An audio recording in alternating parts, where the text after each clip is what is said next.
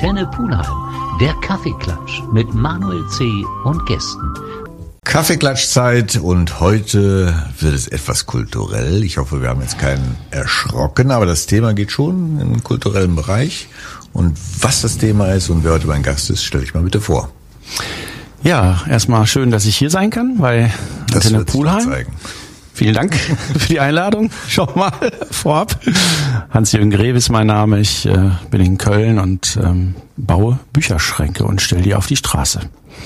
Seit 14 Jahren. Und wir werden dieses Jahr schon den tausendsten Schrank aufstellen. Wenn ich eine Eröffnung mache bei so einem Schrank, dann ist mein Anfangssatz immer gerne, ihr kennt mich vielleicht nicht, aber meine Schränke ganz sicher. Das äh, klingt erstmal relativ banal, aber es ist gar nicht so banal, weil so einen Bücherschrank irgendwo mitten in die Stadt zu pflanzen, ist wahrscheinlich gar nicht so einfach. Wie kommt man bitte schön auf diese Idee und warum? Ja, Ah, das ist direkt eine längere Geschichte. Oh, warte. Man längere, muss- längere Geschichte am Anfang ist immer ganz schlecht. Man Auf muss verschiedene, also man muss verschiedene Voraussetzungen mit sich bringen. Ja. Man muss so ein Ding äh, gestalten können, designen können, handwerklich umsetzen können. Es gab das gar nicht. Hast Also man musste die wirklich. Voraussetzungen dafür? Ich bin ursprünglich Schreiner. Aha. Äh, Dann habe ich aber auch in allen anderen Bereichen, auch Schlosser, gearbeitet. Ich bin, also vom Herz her bin ich wirklich Handwerker. Mhm. Dann habe ich aber auch eine sehr theoretische Ausbildung hinter mir als Architekt und Stadtplaner. Das heißt, wir haben auch ähm, Stadtbaugeschichte zum Beispiel gemacht und ähm, also die sehr gesellschaftlich orientiert war. Ich habe am Lehrstuhl für Architekturtheorie gearbeitet und ich habe auch ähm, einige Jahre im großen äh, Stadtplanungsbüro gearbeitet, wo wir ganze Städte geplant haben. Und also ich sage mal, ich habe so alle Maßstäbe durch praktisch. Und ähm, um das Hintergrundwissen zu haben für solche Schränke, du musst die ja nicht nur bauen, sondern auch genehmigen lassen. Du musst äh, ähm, also äh, wissen, wie man mit äh, Denkmalpflegeleuten umgeht, mit denen auf Augenhöhe sein am besten. Ne? So auf den denkmalgeschützten Plätzen in den Städten haben wir viele Schränke stehen. Ich habe Editionen deshalb auch von den Schränken gebaut. Also ich habe eine Düsseldorfer Edition, die sieht ja ganz anders aus als eine Kölner Edition und eine Münchner Edition, eine Frankfurter. Das heißt, ähm, das geht dann wieder zurück aufs Handwerk. Ich muss dann reagieren können so ein Schrank muss handwerklich gut gemacht sein. Der braucht also ne, dicken Stahl und ähm, muss trotzdem ästhetisch sein. Hans-Jürgen, bevor du uns den jetzt noch weiter beschreibst, äh, machen wir mal eine kurze Pause. Ja. Und dann wird mich, äh, obwohl ich es jetzt schon verstanden habe, dass du die ganzen Voraussetzungen, um etwas zu bauen, zu planen etc. Äh, mitbringst, gehen wir mal auf das Thema ein, warum du diese Idee hattest. Machen aber jetzt erstmal Musik. Hans-Jürgen Greve bei mir im Kaffeeklatsch. Er bringt Bücherschränke mit und der eine oder andere wird sie wahrscheinlich schon im Stadtbild entdeckt haben, dass da auf einmal mitten auf der Straße, im weitesten Sinne sage ich mal, ein Schrank voller Bücher steht. Und die kommen letztendlich alle von dir? Ist das richtig oder gibt es da mehrere Initiatoren, die so etwas umsetzen? Also im besten Fall kommen die dann von mir. Das heißt, weil ich mache Schränke, wo sich keine Kinderhände quetschen können, zum Beispiel. Die Bücher haben eine Durchlüftung, also die Schränke haben eine Durchlüftung für die Bücher, die schimmeln nicht. Es gibt äh, das Projekt ist natürlich geprägt von ganz vielen anderen Modellen, von Schreinern, die mal eben sch sich Schränke ausdenken. Aber wenn man genau hinguckt, sind die alle nicht genehmigungswürdig. Das ist ganz die, schön schwierig. Idee, Bücher in der Form Publikum zur Verfügung zu stellen, die gab es vorher schon? Hast du das irgendwo gesehen und bist deswegen auf die Idee gekommen, das kann man eigentlich besser machen? Das ist, ähm, also es gab ein Kunstprojekt von Kleck Goodman und die haben einfach Regale aufgestellt in den Städten mit Büchern drin. Da war das aber noch kein Stadtmöbel, das war Kunst. Aber man konnte sich da schon Bücher rausnehmen. Und wir kennen das ja alle von Kneipen, äh, auf, äh, auf Parkbänken kennen wir das, stehen, liegen Bücher rum.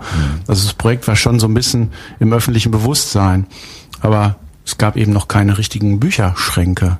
Okay, also seinerzeit waren die Ansätze mehr künstlerischer Hintergrund, irgendeine Aussage dahinter verborgen, aber äh, die Idee mit den Schränken ist eigentlich Kunst, Literatur bürgernah zu machen und wirklich jedem die Möglichkeit geben, sich letztendlich auch dort zu bedienen. Und das Schöne ist, dass ähm, die aktiven Bürger das Projekt äh, gesehen, erkannt haben für sich und diese Schränke pflegen. Und das ist eigentlich die Grundlage.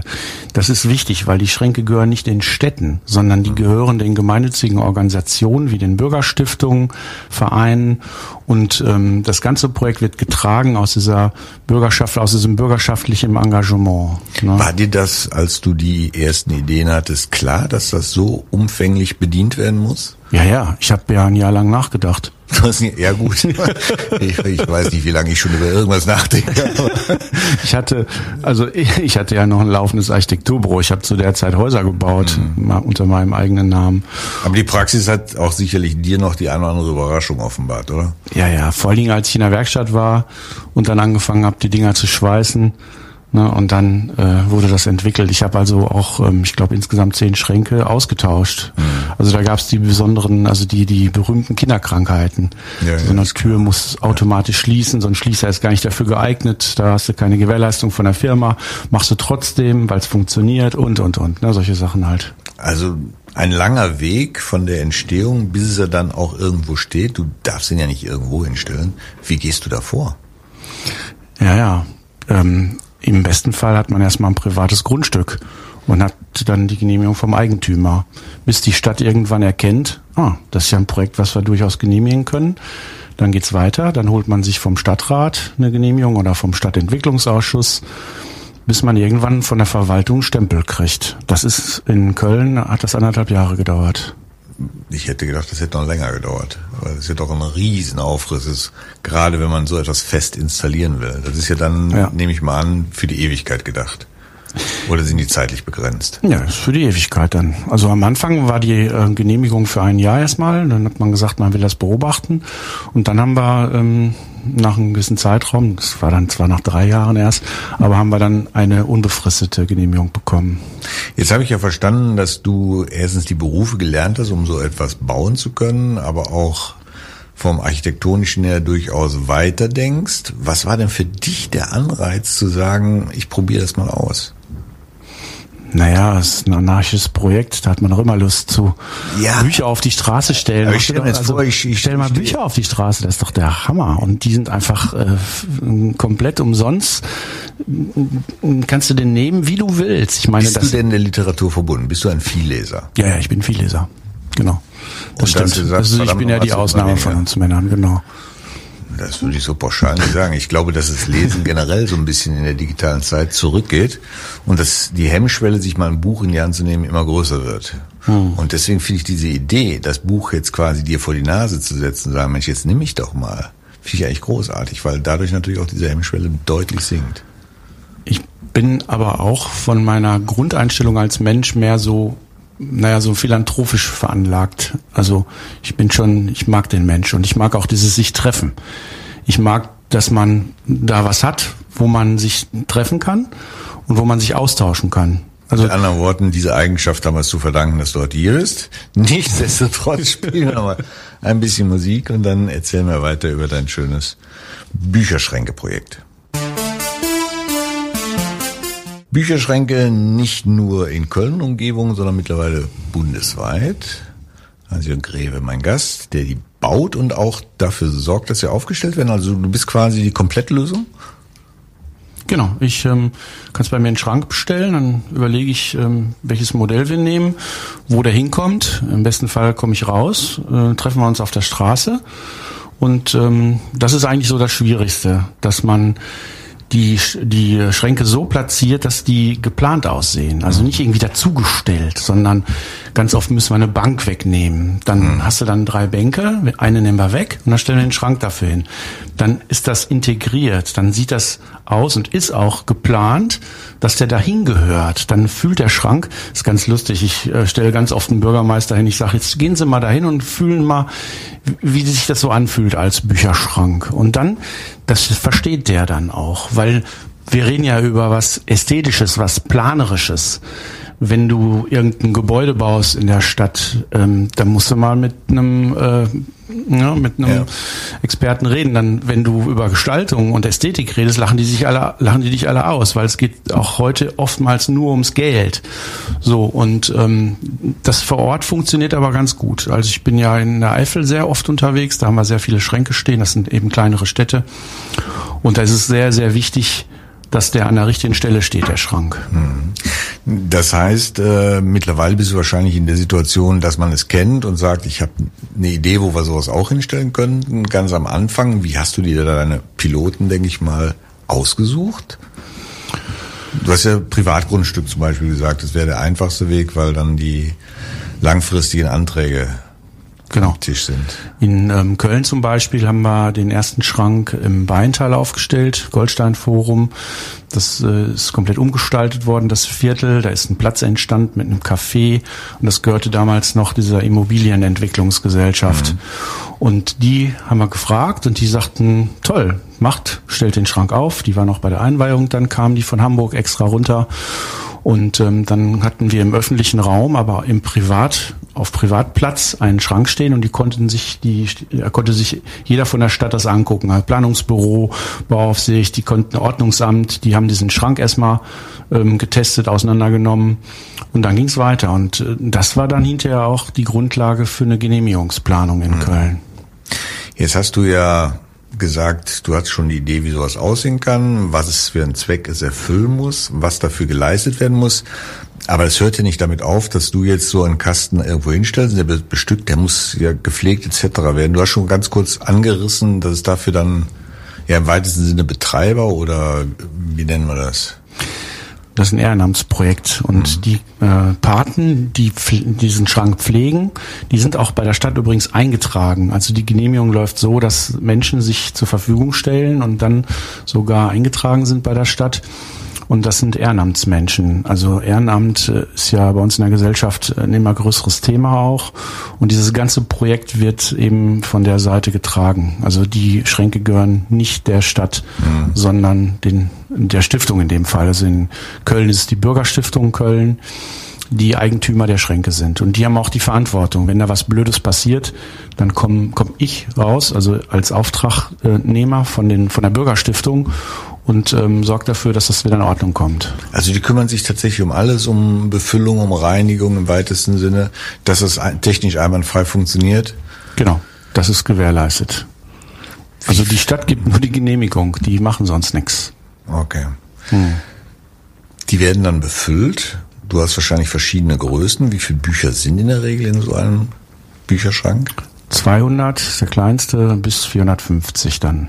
Das ist ja schon eine Menge. Das heißt, du siehst die aber dann alle von außen, weil verglast komplett? Ja, genau. Das heißt, du guckst von raus, was du haben möchtest und im besten Fall nimmst du es dann raus, was auch gewollt ist. Genau. Und die Schränke haben Glasflächen, damit man von weitem schon die Bücher sieht. Und bei der Gestaltung ist es so, gerade beim Kölner Modell, das ist halt grau und das hat unten den Steinsockel, das ist mhm. der Mendiger Basalt. Da sind ja bei uns in Köln auch schon die romanischen Kirchen mitgebaut worden. Das heißt, das ist mir sehr wichtig. Das passt 100 Prozent ins Ortsbild. Wir haben auch mehrere denkmalgeschützte Plätze, wo die Schränke stehen. Und die Schränke, sage ich immer, ist so meine Sprache, die nehmen sich zurück. Die sind nicht laut. Meine Schränke sind leise. Und durch dieses Glas siehst du von Weitem die Bücher. Das heißt, eigentlich stehen die Bücher wie so auf der Straße. Das ist immer das, was ich damit gerne möchte. Muss man dann noch irgendwas an diesen Schränken anbringen, um den Zweck klar zu machen? Oder ist klar, was ich damit anfangen kann? Wie auch immer. Das vielleicht nach einer kurzen Pause. Da hätte ich dann auch noch zwei weitere Fragen zu.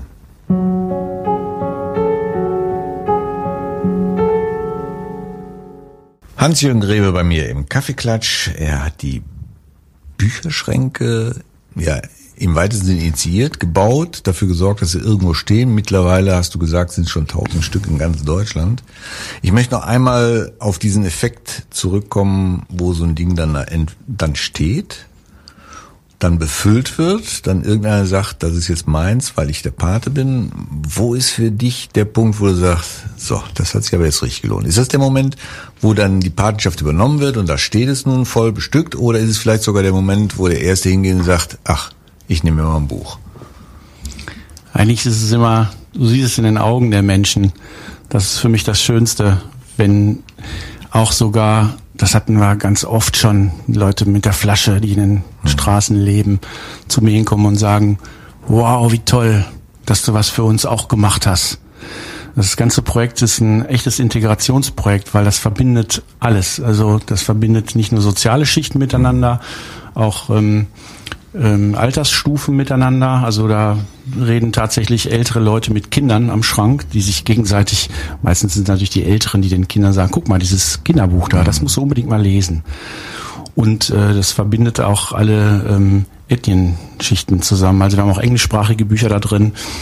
An dem Schrank trifft man sich, tauscht sich aus, kommt zusammen und das ist das, was wir eigentlich gesellschaftlich wollen, schon seit langem und das äh, wird jetzt immer stärker. Hm. Das ist jetzt das, was eigentlich deine Zukunftsvision war, dass da tatsächlich auch ein bisschen mehr Kultur entsteht. Genau. Kultur ist ja nun ein, ein recht allgemeiner Begriff, aber hier kriegt man ihn wirklich zu fassen. Austausch, was, was ist für dich Kultur? Ja, da lernen wir auch gerade eine ganze Menge. Also ich ähm, habe Architekturtheorie auch studiert. Ich ähm, bin so ein bisschen in diese gesellschaftlichen Themen dadurch auch reingekommen. Aber was jetzt gerade passiert, ist interessant, weil wir haben sozusagen deutsche Hochkultur gemacht. Wir haben äh, letztes Jahr im August viele Aktionen mit einer Bühne im öffentlichen Raum gemacht und irgendeiner kam auf uns zu und sagte, ja, was ihr macht, ist deutsche Hochkultur. Aber das ist nicht mehr dieses niederschwellige Angebot, was die Bücher eigentlich machen, sondern ihr macht auf einmal durch eure Kultur was Hochschwelliges. Das ist so ein bisschen so die Profisprache in dem mhm. Bereich, im Sozialbereich. Also und ähm, da haben wir erstmal geschluckt. Das mussten wir erstmal verstehen. Und dann haben wir auch eine Podiumsdiskussion zu dem Thema gemacht und sogenannte Sozialraumkoordinatoren äh, eingeladen, die uns das dann erklären konnten, dass wenn ich da 16 Nationen wohnen habe, muss ich die irgendwie ins Boot holen? Muss ich, da kann ich nicht einfach irgendwas spielen, äh, Emil und die Detektive von Erich Kästner. Da kommen die nicht, machen die Rollladen runter. So, das heißt, wir haben jetzt das Thema, dass wir Menschen, die dort auch wohnen, wirklich ins Boot holen. Und wir verändern uns auch selber. Also nicht nur das Projekt verändert sich an der Stelle, sondern wir nehmen das sehr ernst und wir lassen uns coachen in dem Bereich, dass wir sowas professionell lernen und dass wir gerade mit ähm, auch so Kulturpädagogen zusammenkommen, die uns einfach die Augen öffnen und sagen, dann müsst ihr mit den Leuten ins Gespräch gehen, dann geht ihr auf den Kinderspielplatz und redet mal mit denen, wo die herkommen und dann macht man aktiv gemeinsam Kultur am Schrank. So, das wird das Ziel sein auch. Das sind ja alles Dinge, die sich jetzt Stück für Stück entwickeln, die du vielleicht auch gar nicht sowas kommen sehen. Für dich war in erster Linie wahrscheinlich der Punkt wichtig, dass das Thema Bücher wieder näher zum Volk, jetzt sage ich jetzt einfach mal, kommt. Und jetzt entstehen da richtige kulturelle Geschichten von Konzerten über Lesungen und ähnliches. Wenn man heute sagt, wir treffen uns am Bücherschrank, dann wissen die meisten schon, was los ist. Aber mittlerweile hast du so viele stehen, die wissen ja gar nicht mehr an welchem Bücherschrank. Hättest du gedacht, dass sich das so multiplizieren lässt? Nee, das habe ich am Anfang auch nicht gewusst. Und tatsächlich kriege ich die Informationen von den Menschen, die diese Schränke selber benutzen. Und das ist eigentlich auch das Schönste für mich, dass dann jemand zu mir kommt und sagt, ja, Greve, Sie müssen das verstehen, was da passiert. Wir treffen uns nicht mehr am Ehrenmal, wir treffen uns jetzt immer am Bücherschrank. Wow, das ist natürlich eine Aussage. Ich meine, das ist genial. Mhm. Da ist ja an den Schränken ist ja kein Werbeschild, gar nichts drauf. Die stehen wirklich wie Bücher mitten in der Natur nur ein bisschen beschützt oder gibt's Die haben eine Sponsorentafel. Also das okay. ist schon so, dass der Steuerberater nebenan hat dann 1000 Euro dazu getan und das wollen wir natürlich auch darstellen. Also der Schrank wird noch mal immer kurz erklärt, mhm. dass man Bücher rausnehmen darf und wer dann gefördert hat. Ne? Also oft sind es die Banken, aber auch, ähm, sag ich mal, die Bezirke. Es gibt bezirksorientierte Mittel oder auch Privatleute. Das ist sehr unterschiedlich und die werden dann auf dieser Sponsorentafel genannt. Jetzt haben wir eben gesagt, äh, bei der Menge, die du aufgestellt hast, kommen die ersten auf dich zu und sagen, ich habe da einen Platz, magst du mal was? Wie, wie entsteht dann so eine Planung? Ähm, da muss man erstmal wissen, wohin, wer ist dafür zuständig, wer wird Eigentümer. Ähm, mit denen muss man dann Kontakt aufnehmen, dann muss die Sache geplant werden. Ich fahre raus, gucke mir den Ort an, ähm, dann besprechen wir den genauen Standort, welches Modell, braucht es ein Fundament, braucht es kein Fundament, da hängt schon eine Menge dran. Und äh, das ist dann meistens, dauert das so drei, vier Monate, bis alles zusammen ist, dann auch die Genehmigung. Prima. Wir machen noch mal eine kurze Pause Und dann überlegen wir mal, wo hier eigentlich der nächste Bücherschrank ist.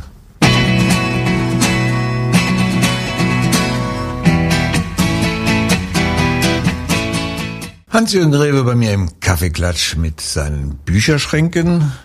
Wie lange ist es eigentlich her, dass die, die Idee dazu entstanden ist und wann stand dann der erste? Konkret wurde ein Schrank in Bonn aufgestellt 2003.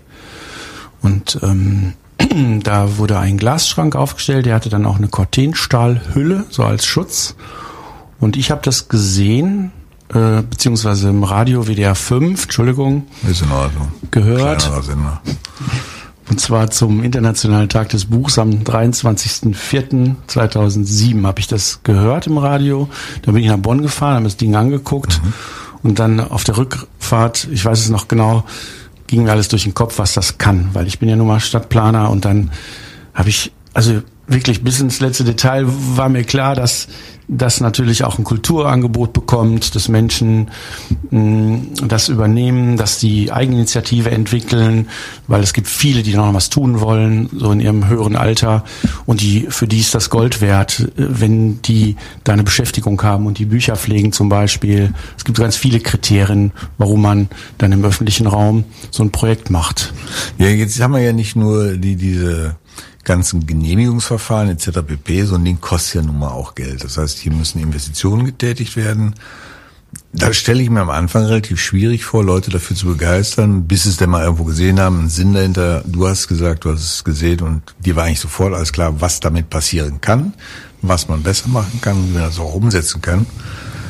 Wie groß ist denn diese Hürde, jemanden da wirklich die Hemmnis zu nehmen? Das ist die Frage der Perspektive. Als Privatmann kaufst du dir kein Möbel, was 10.000 Euro kostet. Aber wenn ein Platz erneuert wird, der drei Millionen kostet, der natürlich von der Stadt organisiert, geplant wird, dann ist so ein Schrank Peanuts. Die lachen, die lachen sich schlapp. Also wenn ich so ein, für so einen Schrank ähm, und ich lasse regelmäßig Angebote machen mhm. von anderen Schlossern, die nehmen alle mehr als ich. So, ein Schrank ist auch nicht einfach zu bauen. Für die ist das Neuland. Und das ist ein experimentelles Möbel. Und das Preis-Leistungs-Verhältnis, ich bin sozusagen, ich habe ein Monopol, darf mir aber keine oder brauche mir keine Sorgen machen über den Preis. Wie gesagt, weil ich mir andere Angebote reinhole und weil ich immer noch unterm Durchschnitt bleibe hm. damit. Es gab ja sicherlich am Anfang auch eine Phase, wo du vielleicht an deinem Projekt gezweifelt hast. Gab's die oder ja, als ich die ersten Schränke zurückholen musste, weil die Türschließung nicht funktionierte, das war schon eine ziemlich bittere Pille. Die habe ich ja dann auch selber finanziert. Mhm. Also das, ne, ich war ja noch kein großes Unternehmen. Das hat schon ein ziemliches Loch ins Budget gehauen. Aber ja, ich gemacht, weil ich, für, also für mich ist wichtig, dass der Schrank funktioniert. Da musst du alles für tun, alles. Mhm. Du hast also die ersten Jahre dann parallel deinen Beruf weiter ausgeübt? Genau. Und wann war der Punkt erreicht, wo du gesagt hast, jetzt mache ich nur noch das? So nach zwei, zweieinhalb Jahren. Hattest du dann auf deinen Beruf gar keine Lust mehr oder hat dir der andere so viel Spaß gemacht oder so viel Zeit gekostet? Ja, ist eine gemeine Frage, ich weiß. Soll ich das jetzt hier sagen?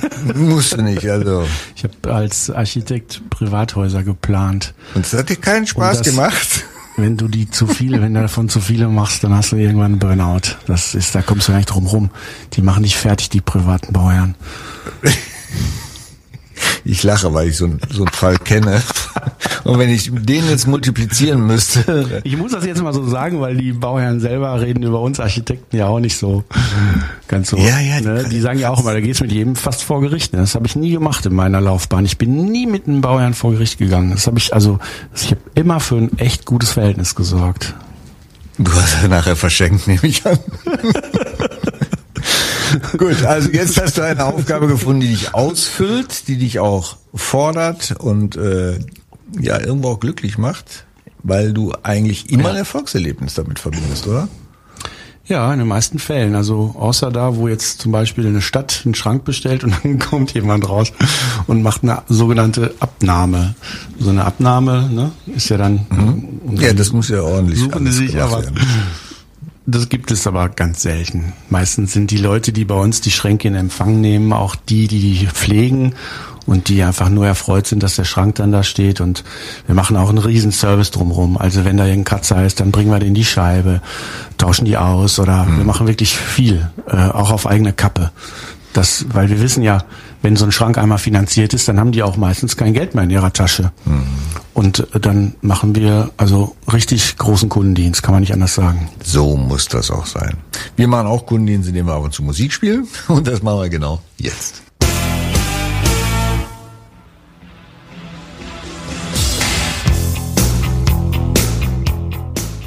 Hans-Jürgen Grebe bei mir im Kaffeeklatsch. Es geht um seine Bücherschränke, diese seit ja, zehn Jahren bundesweit verteilt aufbaut, selbst entwickelt hat und letztendlich auch damit glückliche Menschen ja erzeugt, Kultur fördert. Ein ganz wichtiger Gesichtspunkt nehme ich mal an, auch bei dir. Ja, Kultur ist genau das, was jetzt kommt. Also mein Spruch dazu ist immer, dass die Kultur nochmal wesentlich bedeutender wird als die mhm. Schränke selber. Jetzt habe ich immer so Bedenken, wenn im Stadtbild äh, solche Gegenstände, nenne ich jetzt einfach mal so, stehen, dass da durchaus auch mal mit Vandalismus und ähnlichen Dingen zu rechnen ist. Ist das eine Geschichte, die dir Sorgen macht oder ist es eher gering? Grundsätzlich wissen wir ja von der Stadtplanung, dass äh, Vandalismus wird am besten vorgebeugt, indem du ein Möbel dahin baust, was äh, gut aussieht. Mhm. Also nicht zu glänzend, also nicht äh, von der also klar ästhetisch, einwandfrei und die ähm, die Schränke sind 10 Millimeter Stahl, bestehen ja aus, aus diesem dicken Cortenstahl meistens. Und da kannst du nicht so viel dran, dran kaputt machen, ehrlich gesagt. Da fährst du mit dem Auto vor und das siehst du dem Schrank nicht an. Sprühdose? Ja, genau. Das ist so das Problem. Das haben wir in Köln aber nur an zwei Stellen. Immerhin. Also erstaunlicherweise äh, relativ verschont. Ja. ja. Ich meine, bei 1000 ist ja schon eine repräsentative Zahl. Also in Köln mit fast 50 Schränken haben wir jetzt wirklich einen guten Umgang. Das mhm. hat sich auch verändert. Ähm, die Leute stellen auch nicht mehr so blöde ähm, Bücher da rein. Vorher haben die irgendwie ihre Regale ausgemistet. Das machen sie schon lange nicht mehr.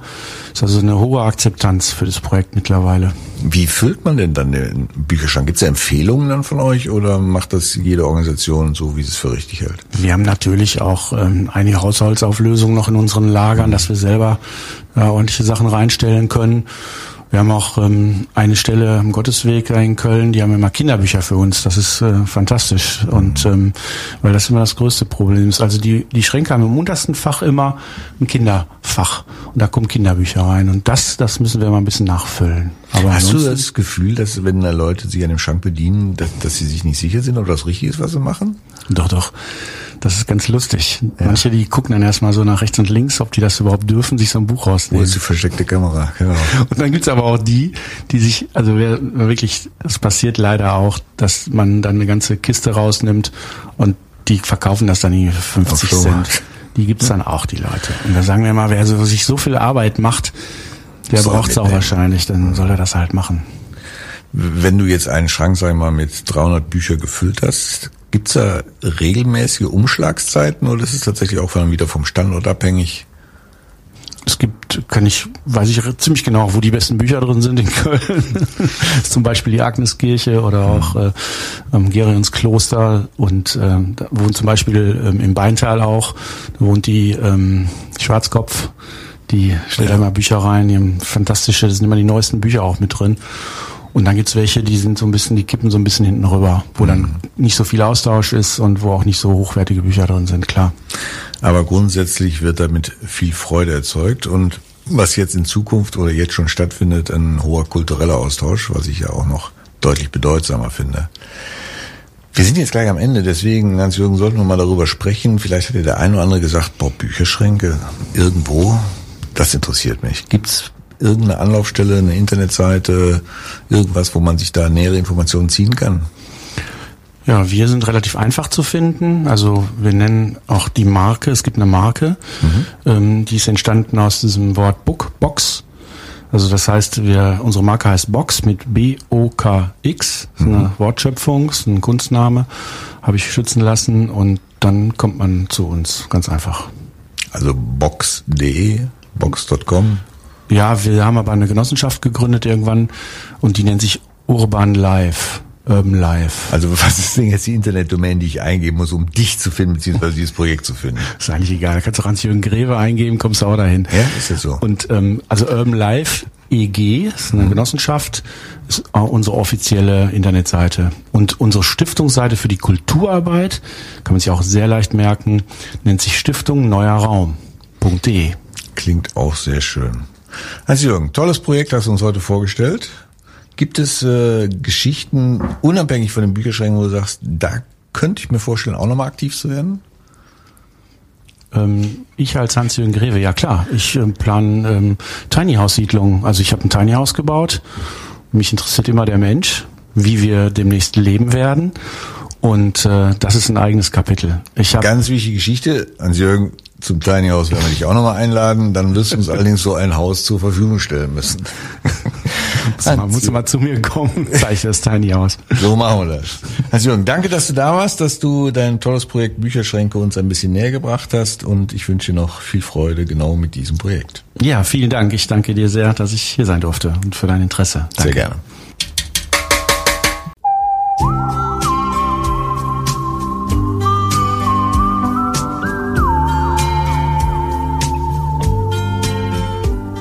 Antenne Pulheim, der Kaffeeklatsch mit Manuel C. und Gästen.